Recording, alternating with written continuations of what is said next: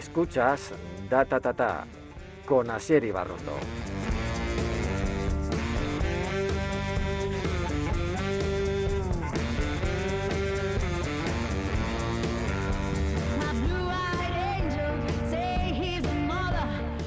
Bienvenidos, bienvenidas al programa número 43 de Data Tata, el podcast sobre comunicación y marketing digital que cada miércoles publica Data Comunicación. Hoy, para qué ocultarlo, estamos hipermotivados. Estamos motivados porque se acerca el primer aniversario del podcast y vemos que hemos creado un catálogo de programas con invitados de primer nivel y que ese catálogo de contenido que no caduca lo vas a poder recuperar cuando quieras para resolver las dudas profesionales que se te pueden ir planteando cada día. ¿Dónde yo a hablar de comunicación interna? ¿Dónde a hablar de propósito corporativo, de branded content, de redes sociales, de podcasting? Pues claro, en Data Podcast. Hoy te traemos aquí algo que vas a poder aplicar de inmediato. Igual te hacemos pensar un poquito, pero vas a recibir método y conocimiento en vena. Pero antes, te invitamos a que te vayas sumando a nuestra lista VIP. Vete a datatatapodcast.com barra boletín barra boletín y súmate a nuestra lista VIP.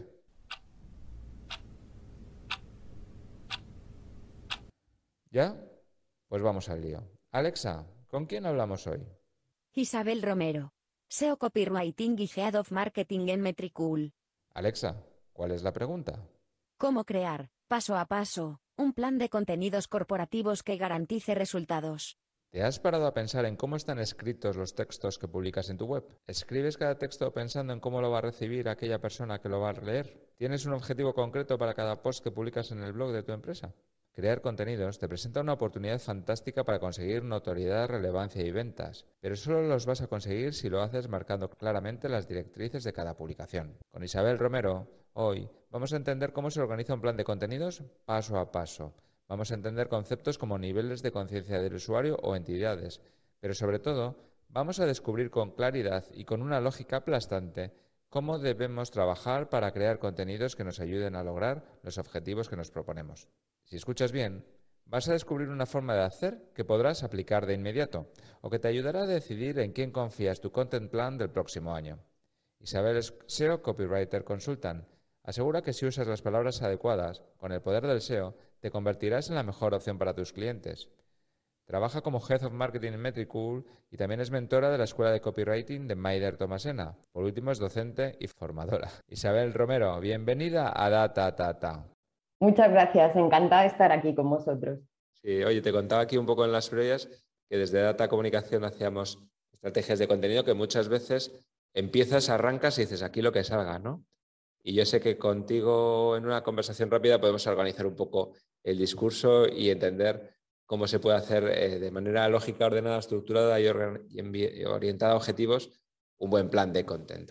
¿Te parece? Claro, es que sí, sí. Aparte es que si no tienes un buen plan, eh, es difícil llegar. O sea, si no tienes un objetivo, pues puedes dar palos de ciego, pero tener un plan te ahorra un montón de tiempo, vamos. Sí, te ahorra tener que dar tres pasos adelante, dos atrás, cuatro adelante, cinco atrás. Correcto. Y, tener un poco las sensaciones de yo no sé esto si sirve para algo, ¿no? Que es, que es una de las preguntas más, más recurrentes. ¿eh? Mira, estamos aquí en País Vasco, hablamos de empresas industriales y te dicen, pero yo para qué coño quiero tener un blog, ¿no? Entonces, eh, cuando haces las cosas con método, te dices, mira, lo quieres para esto, para esto, para esto, para esto, y lo estás consiguiendo. Exacto. Así, así, así. Entonces, bueno, como es muy interesante, vamos a, a ver cómo se hace un plan de contenidos, ¿vale? Te decía al principio que, mi primera idea era hacer hablar contigo de cómo hacer un análisis de keywords o un keyword research, pero luego viendo tu método es el cuarto paso. O sea, hay que empezar entendiendo que son los, analizando los niveles de conciencia del usuario. Venga, y ahí te pregunto, ¿qué es eso? Bueno, yo te diría que nos hemos saltado un punto, que tenemos que empezar sabiendo quién es el cliente ideal, ese cliente al que nos queremos dirigir, que muchas veces no es el cliente que ya está entrando en tu proyecto, sino que a lo mejor tú quieres llegar a otro tipo de público y realmente no estás llegando porque no has definido quién es tu cliente ideal. Te cuento, por ejemplo, un amigo mío eh, tenía un blog de temas de mm, eh, asesoramiento a empresas. ¿Qué ocurre? Que estaba generando contenido para gente de marketing. Mm, como para otro tipo de cliente, es decir, para empresas, pequeñas empresas de marketing o autónomos que, pues, que estaban trabajando, pero él realmente quería trabajar con startups. ¿Qué ocurre? Que el contenido que estaba dando no era un contenido para startups, era un contenido para ese tipo de cliente. Entonces aquí tenía un problema porque no había definido bien quién era su cliente ideal. Por lo tanto, le estaban llegando clientes que no quería. Y esto es importantísimo. Ya te digo. Y una pregunta, ¿esa definición del, del cliente la haces por aspiracional o tienes algún método estrategia? a ver, realmente se puede hacer de dos formas. Google Analytics te da muchos datos también eh, comportamentales sobre quién es el usuario que está visitando tu web. Pero si solo nos quedamos con este análisis a través de Google Analytics, sabemos qué tipo de público nos está llegando, pero necesitamos saber a quién queremos llegar. Entonces hay que hacer esa ficha del aspiracional, del wannabe, ¿no? ¿Quién quiero que sea mi cliente? ¿Quién quiero que me compre? O sea, realmente a mí con quién me pone a trabajar, con este tipo de cliente, ya sea por un tema em, motivacional o ya sea por un tema económico. Es que quiero trabajar con este tipo de cliente porque su ticket va a ser mucho más alto. Si no hacemos ese estudio previo, al final nos comemos el cliente que nos venga a través de Google Analytics y puede ser que no estemos identificando que no es el mismo. Perfecto. Entonces, una vez que ya lo has escrito, lo has pintado, uno o dos, los tipos de clientes que quieres, vamos a lo que te preguntaba antes, niveles de conciencia. Sí. Exacto, hay cinco niveles de conciencia. Em, estos niveles los definió Eugene Spark, que fue como el primer copywriter de la historia, pero bueno, yo me he traído esto un poco aplicado a la parte de creación de contenido. Realmente esos cinco niveles sería el que no es consciente, es decir, no es consciente absolutamente de nada. Este tipo de cliente es el más difícil de llegar porque no sabe que tiene un problema. Después tendríamos el nivel de conciencia de la persona que es consciente de que tiene un problema. Este tipo de público es el más fácil de atacar, sobre todo por tema de keywords orgánicas, porque son las típicas personas que buscan en Google la solución a su problema. Tengo una mancha blanca en la uña del pie, eh, me duele la cabeza, eh, quiero perder tres kilos, eh, en fin. Entonces, estas personas son las que más consultas hacen a Google buscando la solución a su problema. Y realmente es un público fácil de atacar porque tiene un problema y cuando tú quieres un problema, quieres que alguien te alivie ese problema, ¿no? que le des una solución. Luego tendríamos el que es consciente de la solución, sabe que existen soluciones a sus problemas, pero está buscando la mejor solución, probablemente comparativas. Volvemos al ejemplo que no es nada sexy, el de las manchas blancas en las uñas del pie. Alguien que es consciente del problema busca esto y entonces dice, ay, que tengo hongos, que no sabía que eran hongos. Entonces se da cuenta y busca remedios para hongos. Ya está buscando un remedio, ¿no? Ya sabe que existe una solución, pero no sabe cuál es. Ahí podríamos darle remedios naturales, pomadas, etcétera, ¿vale? Entonces ahí tendríamos que trabajar muy bien todo el tema de comparativas para ese nivel de conciencia de ese cliente. Luego estaría el que es consciente del producto, que nosotros mismos le hemos mm, podido tocar ese nivel de conciencia en diferentes contenidos. El que es consciente del producto ya va a buscar pues pomadas eh, farmacéuticas para hongos en los pies, ¿vale? Esa persona ya está buscando más categorías o, sí, categorías, porque luego ya tendríamos el que es consciente del producto, por lo tanto ya va a ir a una ficha de producto, ya va a buscar con nombre y apellidos esa pomada que está buscando. Y por último, el que es muy consciente, es decir, es ese cliente ideal que ya sabe que esos son hongos y que ha usado un producto previamente y lo que va a hacer es buscar el nombre de producto, Canespie o Doctores Hall, y realmente ya va a decidirse por precio, por posicionamiento, el producto que esté mejor posicionado, o incluso si no hablásemos de estas cremas y fueran productos que aparecen en Google Shopping, probablemente haría una elección por tema de precio o posicionamiento. Así un poco resumido. Ya, te he visto mientras hablabas que ya me hablabas de que hay tipos de contenido que son mejores y peores para cada, cada uno de los estados de conciencia. Cooperativas cuando él está, eh, situaciones de cercanía, disposición, envíos gratuitos, precios en la última fase. O sea que en función de cada estado se posicionan o se crean un tipo de contenidos u otros. Lo que es, Exacto. Y también ese tipo de contenidos em, hay que mezclarlos con temas psicológicos. Es decir, alguien que tiene un problema, tú no le puedes llegar y decir, eh, ¿tienes manchas blancas en los pies? Pues usa este producto porque el usuario lo va a percibir realmente como que le estás vendiendo, es como muy publicitario. Primero es, hazte cargo de mi problema, empatiza conmigo, ¿vale? Entonces, claro, en cada nivel de conciencia se puede generar un tipo de contenido u otro, eh, pero también tenemos que aplicar eh, gatillos mentales o normas psicológicas para que esta persona sienta que le estamos dando la mejor respuesta al usuario y que no le queremos vender directamente. Está claro.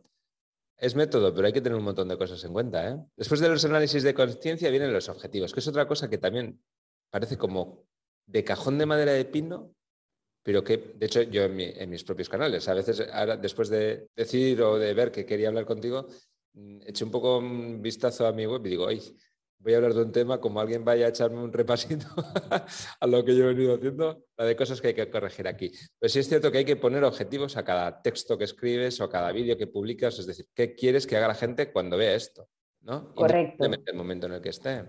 Y cuando hablamos de plan de contenidos, también es importante entender que no solo nos centramos en el blog, donde existe un buscador, existe SEO y posicionamiento. Por ejemplo, YouTube es un canal que trae muchísima conversión y donde se pueden trabajar muy bien esas keywords que, ya veremos o ese cliente ideal que tiene un problema porque usa ese buscador, está buscando vídeos donde alguien se haga cargo de su problema. Entonces, cuando trazamos el plan de contenidos, pensemos en el blog, pero también podemos pensar en YouTube o en otros canales que también nos van a traer tráfico.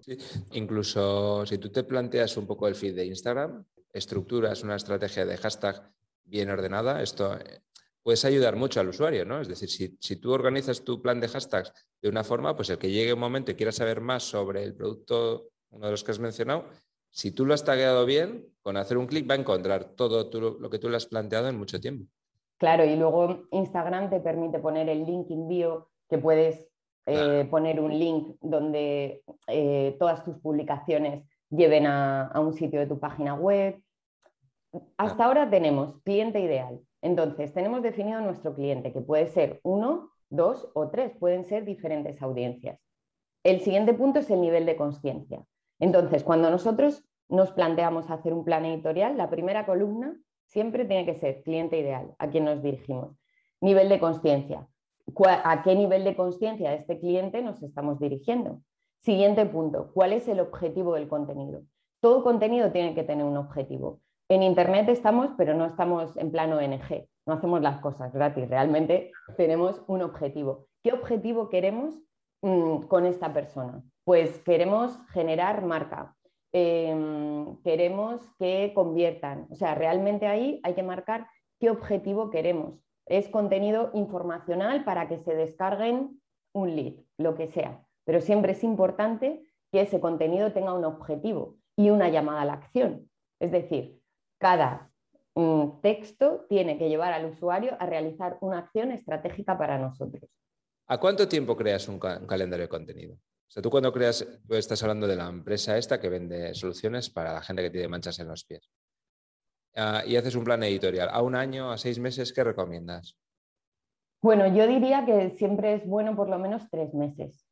Hacerlo a un año a lo mejor es demasiado tiempo porque realmente Em, cómo busca el usuario va cambiando, es algo vivo. O sea, un plan editorial no es estático. Mm, no sé, a los hechos me remito, nadie buscaba pandemia hace cuatro años o COVID-19. Entonces las búsquedas van, van evolucionando y va evolucionando cómo busca la gente también. Entonces yo diría que a tres meses. Lo que pasa que cuando planteas el plan editorial y ya lo haces, imagínate, lunes, cliente 1, eh, y que sea un público que es consciente del problema. Eh, miércoles, cliente tipo 2 eh, y vamos a dirigirnos a alguien que es consciente de la solución. Y viernes, cliente tipo 3 y el nivel de conciencia también consciente del problema. En el momento que ya hacemos esta planificación, es mucho más sencillo después, cuando buscamos las keywords, asignar esas keywords y esas intencionalidades de búsqueda entonces, al final es un puzzle. Lo importante es que la base esté bien hecha. Y luego, por supuesto, tener habilidad a la hora de buscar keywords, entidades, etc. Pero una vez que ya tienes el esqueleto armado, es decir, yo creo que lleva más tiempo definir cuál es tu cliente ideal, identificar los niveles de conciencia, hacer un Excel hablando de qué problema tiene este cliente. Eso es un brainstorm. Ahí todavía no estamos trabajando keywords. ¿Qué problema puede tener esta persona que tiene una mancha blanca?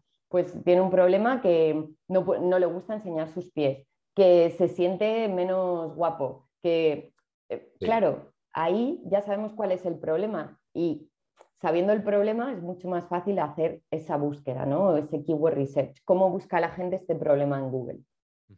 Has definido, después de hacer eso, los objetivos de cada uno de tus textos o de tus, de tus publicaciones.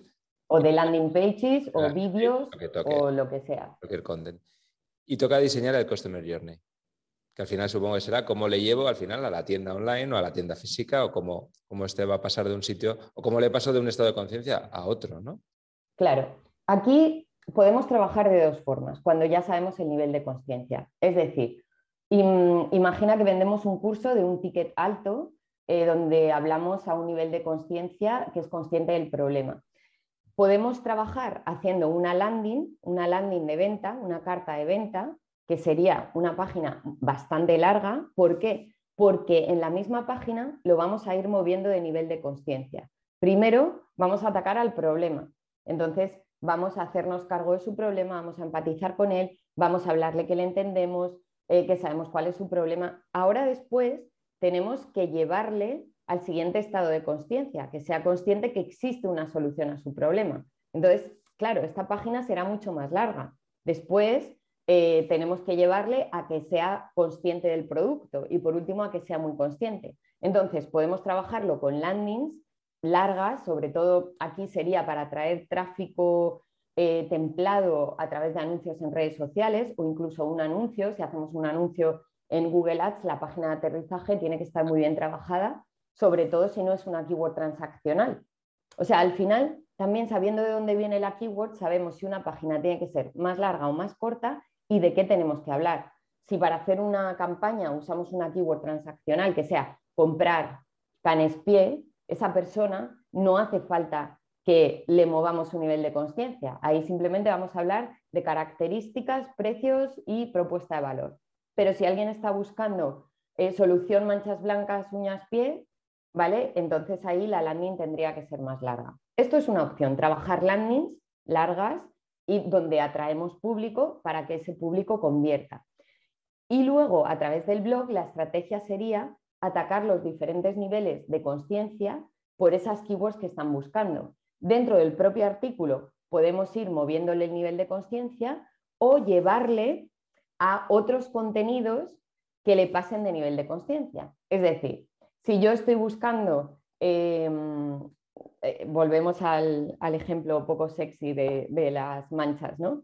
pues ahí le vamos a contar qué pueden ser las manchas. Pueden ser hongos, puede ser tal, puede ser cual. Probablemente sea hongos, em, pero no te preocupes porque hay productos para tal, nada. Y tienes métodos caseros y de ahí puedes hacer un enlace a otro contenido que sea medios, em, no sé, soluciones caseras para hongos y otro que sea soluciones para tal. Ahí ya le estás moviendo, le estás diciendo que hay una solución a su problema del otro artículo y aparte estás atrayendo tráfico que está en ese nivel de conciencia. Del otro artículo, esto es difícil de explicar sin imágenes, pero espero que lo entendáis.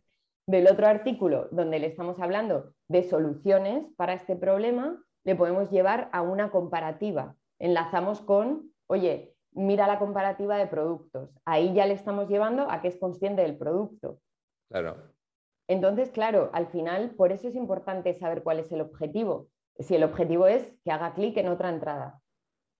Si el objetivo es llevarle a una ficha de producto, que vea un descargable, etc. Y luego ya la Keyword Research, por fin. Claro. bueno, aquí, aquí tendríamos que trabajar, evidentemente, exacto. Tenemos que saber cómo busca nuestro usuario en Google. Lo primero, que es algo que siempre se suele olvidar, tenemos que buscar en Google. Es decir, nosotros pensamos que, bueno, no sé, pues eh, pomadas para hongos, tiene búsquedas. Vale, comprobamos que tiene búsquedas usando cualquier tipo de herramienta. Em, pero ahora lo que tenemos que hacer es buscar en Google para saber qué contenidos se encuentran en primeras posiciones de ese artículo, porque muchas veces estamos atacando una keyword y, y Google, los contenidos que tiene en cuenta, lo primero que posiciona, por ejemplo, son vídeos o estudios médicos. Entonces ahí lo vamos a tener mucho más difícil.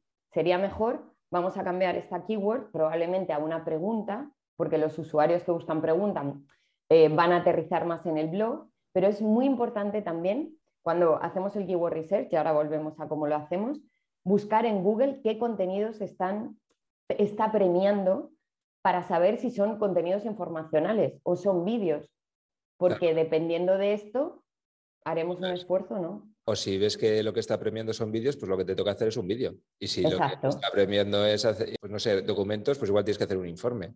Claro, o imagínate que lo que aparece son fichas de productos, pues no merece la pena que hagamos un contenido informacional cuando esa keyword lo que muestra son fichas de producto.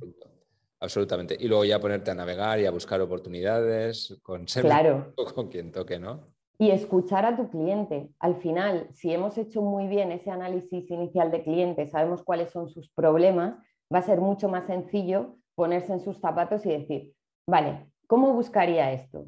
Y al, al o sea, en principio lo que tienes que hacer es un brainstorm. Vale, ¿cómo buscaría esto? Y escribes problemas, venga, ta, ta, ta. Después ya tienes que corroborar si tu teoría es cierta o ver si a lo mejor eh, no buscan con esa palabra, sino que buscan con otras keywords sinónimas. Y luego también entender cuáles son las entidades por las que Google em, entiende que ese contenido está relacionado. Entonces, las entidades las podemos, podemos buscar en Google Imágenes, que arriba aparecen como categorías que son entidades, o usar algún tipo un poco eso, ¿qué son las entidades?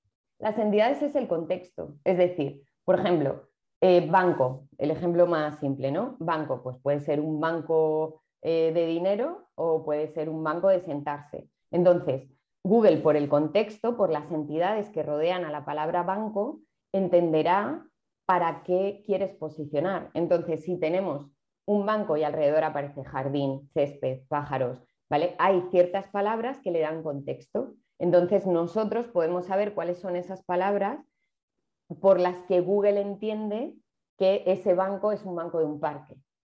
¿Y esas palabras tú las ves, por ejemplo, en Google Image? Bueno, hay plugins, o sea, sería como ver las entidades, ¿no?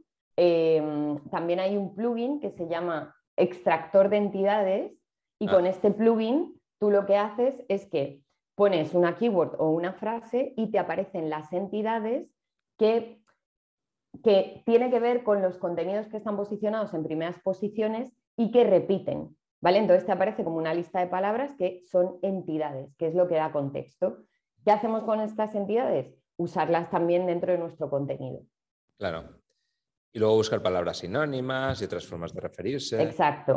Pero yo siempre digo que no nos volvamos locos con, o sea, que no nos se obsesionemos. Al final ha habido muchos cambios algorítmicos donde Google lo que premia es que tú seas la mejor respuesta a usuario. Es decir, tenemos que basarnos en cómo busca el usuario, pero naturalidad a la hora de escribir, eh, porque si no, estamos generando contenido para robots y no se nos puede olvidar nuestro objetivo principal, que es captar ese cliente ideal que está en la columna número uno. Y que además que Google cada vez es menos un robot. Exacto. es terrible. Oye, igual oído así una vez eh, parece difícil, pero no lo es tanto. O igual es porque llevo haciendo mil años, pero es cuestión de método. Esto es como las recetas, o sea, te puedes poner a hacer un arroz y que te salga empastrado, duro, o...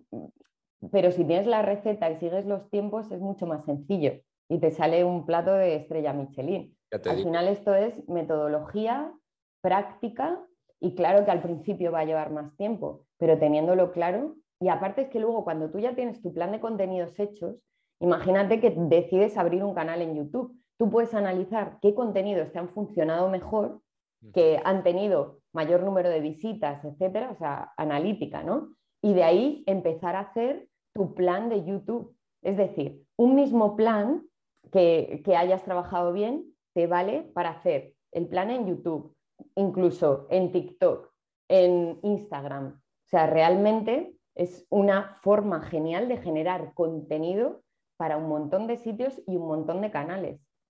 Y todo con sentido y con objetivos. Exacto. Claro. Data tal podcast. Dices, bueno, pues ya que he grabado el audio, le pongo en esto, lo monto en el YouTube. Bueno, pues eso solo me cago en 10. Y puede que funcione o puede que no, ¿no? Y claro. A nos gusta hacer las cosas así, pero no es lo que conviene.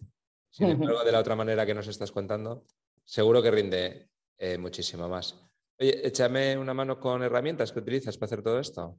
Claro, bueno, a ver, es que yo, trabajo en Metricool. Metricool, eh, evidentemente, para todo el tema de redes sociales, el tema de poner enlaces en todas tus publicaciones, para alguien que no sea muy experto en Google Analytics, pues eh, Metricool es genial porque también te da toda la data, pero en, una misma página. Entonces, alguien que no maneja Analytics también le va muy bien para ver qué contenidos han funcionado mejor, cuáles han compartido más en redes. Eh, yo uso mucho Google a mí, o sea, el propio buscador de Google mm, me parece genial eh, para buscar keywords, aunque sea en ese primer brainstorm. Luego uso keywordtool.io, que es una herramienta de pago, porque me gusta mucho todo el tema de, em, de cómo muestra la información, aunque es cierto que al final esto es, te gusta tomar el café en el bar de siempre porque el camarero te conoce, te saluda y te pone café con leche. Pues esto es lo mismo, son herramientas que yo llevo usando tiempo y que para mí son geniales, pero no quiero decir que haya mejores ni peores, pero keywordtool.io me gusta mucho para el tema de keyword research. Em, luego herramientas gratuitas, Answer de Public también es genial para ver qué preguntas se hace el usuario, em, el propio buscador jugando con el asterisco o qué han preguntado otros. Em, luego también uso SEMrush, en fin, pero qué herramientas hay, un abanico enorme y al final yo recomiendo las que yo uso a diario, pero, pero vamos, que Ahrefs también hace un keyword research genial, o sea, cualquier otra herramienta. Las herramientas te ayudan a, a bajar a tierra el trabajo previo que tú has hecho, pero sin ese trabajo previo, ponerte delante de una herramienta de voy a ver qué keyword la tiene más larga para escribir de esto, no funciona. Primero hay que pensar, o sea, el cerebro es la primera herramienta. Sí, porque también puede pasar además que te llegue mucha gente que se dé cuenta de que lo que has hecho es un truño, porque es un hacer por hacer. Es, decir, si no tienes un por qué, para qué, todo lo que hemos venido hablando antes, imagínate, ¿no? Esta keyword tiene muchas, mucho tráfico, poca competencia y va y sales arriba. Y resulta que hay mucha gente y ve que esto está muy forzado. Y luego están los clientes. Claro. un cliente quiere tráfico, pero no. Un cliente quiere conversión. O sea, un cliente no le vale tener un millón de visitas si su conversión son 10, le vale más tener mil visitas si su conversión son 20. Entonces, por eso es importante metodología. Isabel Romero, muchísimas gracias. gracias a ti. Y seguimos en contacto. Muy bien, muchas gracias. Desde Data Comunicación defendemos con énfasis el poder de los contenidos para ayudar a las empresas a conseguir notoriedad, relevancia y ventas. Creemos que las empresas tienen que hablar en voz propia, contar su historia y no dejar su reputación en manos del viento o de opiniones de terceros. Además, sabemos que el content marketing bien aplicado devuelve resultados en forma de notoriedad, relevancia o ventas.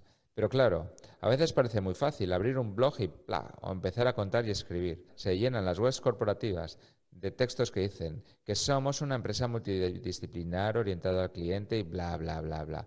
No, hoy no. Hoy has visto cómo hay método, cómo hay formas de hacer, cómo si sigues un guion y cómo si te estructuras la cabeza antes de empezar a hablar, la cosa devuelve resultados. Esto ha sido Data Tata. Nos vamos a escuchar la próxima semana o nos vamos a escuchar cuando tú quieras. Ya llevamos casi un año y tenemos un catálogo lleno de programas de interés. Échale un ojo. Por cierto, ¿te has apuntado ya al boletín?